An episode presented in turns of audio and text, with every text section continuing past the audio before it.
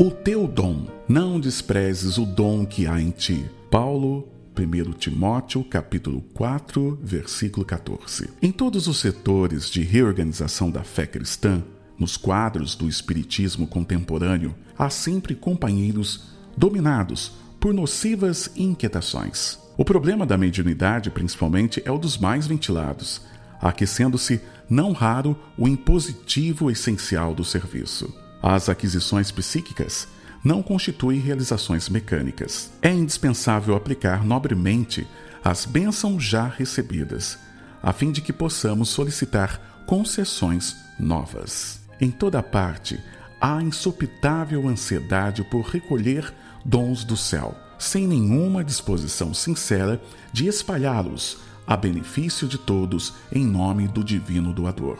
Entretanto, o campo de lutas e experiências terrestres é a obra extensa do Cristo, dentro da qual a cada trabalhador se impõe certa particularidade de serviço. Diariamente haverá mais farta distribuição de luz espiritual em favor de quantos se utilizam da luz que já lhes foi concedida, no engrandecimento e na paz da comunidade. Não é razoável, porém, conferir instrumentos novos a mãos ociosas que entregam enxadas à ferrugem. Recorda, pois, meu amigo, que pode ser o intermediário do Mestre em qualquer parte. Basta que compreendas a obrigação fundamental no trabalho do bem e atendas à vontade do Senhor, agindo incessantemente na concretização dos celestes desígnios. Não te aflijas, portanto, se ainda não recebeste a credencial para o intercâmbio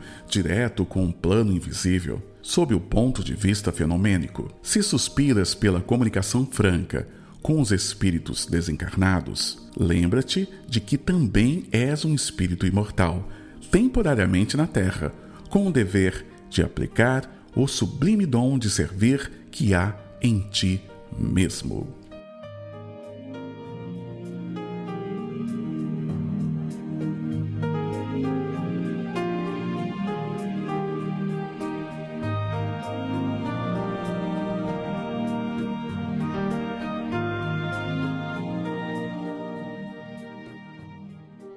Olá, tudo bem? Espero que esteja tudo bem com você. Muita paz, muita saúde, sucesso, alegria todo dia. Hoje, com um texto lá do livro Vinha de Luz, o Teu Dom, capítulo 127.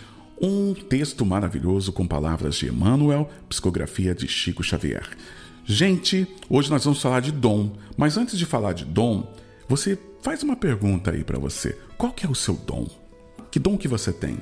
Pois é, isso é muito difícil, né? É difícil porque geralmente a gente espelha no outro e a gente quer o dom de outra pessoa e acabamos no dia a dia não percebemos as nossas qualidades e aquilo que Deus nos deu para a gente fazer a diferença não só na nossa vida, mas na vida de todas aquelas pessoas que estão à nossa volta. O texto de hoje, ele puxa a nossa responsabilidade porque sempre a gente quer ter um dom ou quer ter até uma mediunidade diferente. Eu quero falar com os espíritos, eu quero ter contato com uma espiritualidade maior. E muitas vezes a gente esquece do nosso dia a dia, daquilo que já foi condicionado na sua vida para o seu espírito.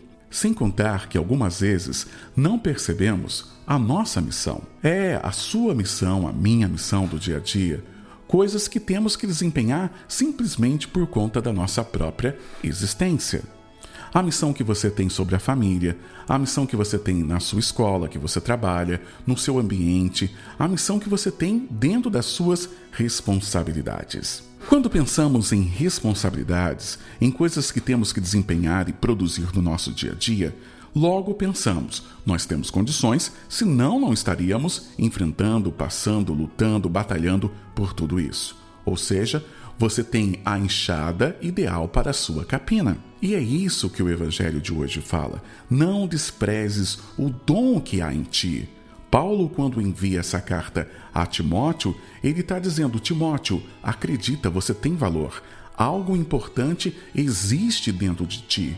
E assim nós desprezamos do nosso dia a dia os nossos dons, as nossas habilidades e os nossos valores. Agora, se você gostaria de ter aquele dom, gostaria de ter aquela habilidade, é necessário que você faça valer a pena o dom que você já tem, o dom que você possui.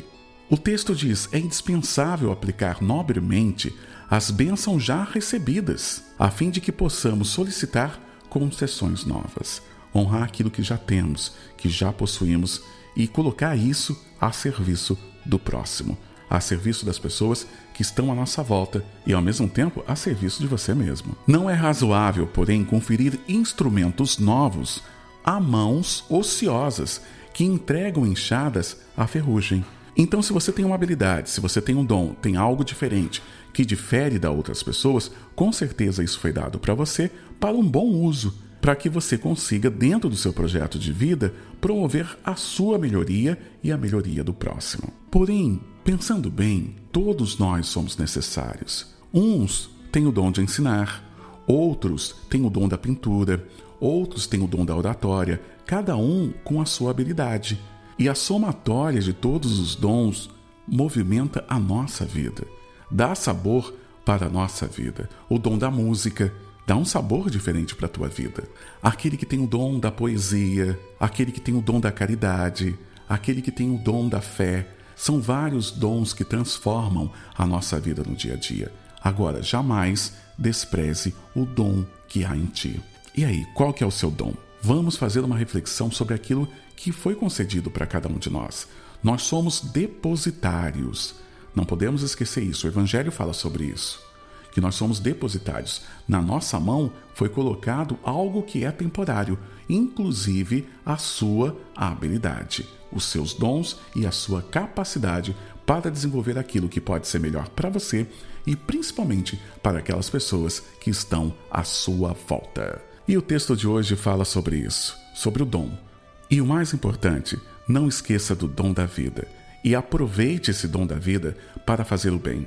Aproveite o dom da vida para valorizar e, mais do que nunca, honrar a oportunidade de estar aqui nesse planeta para fazer a diferença.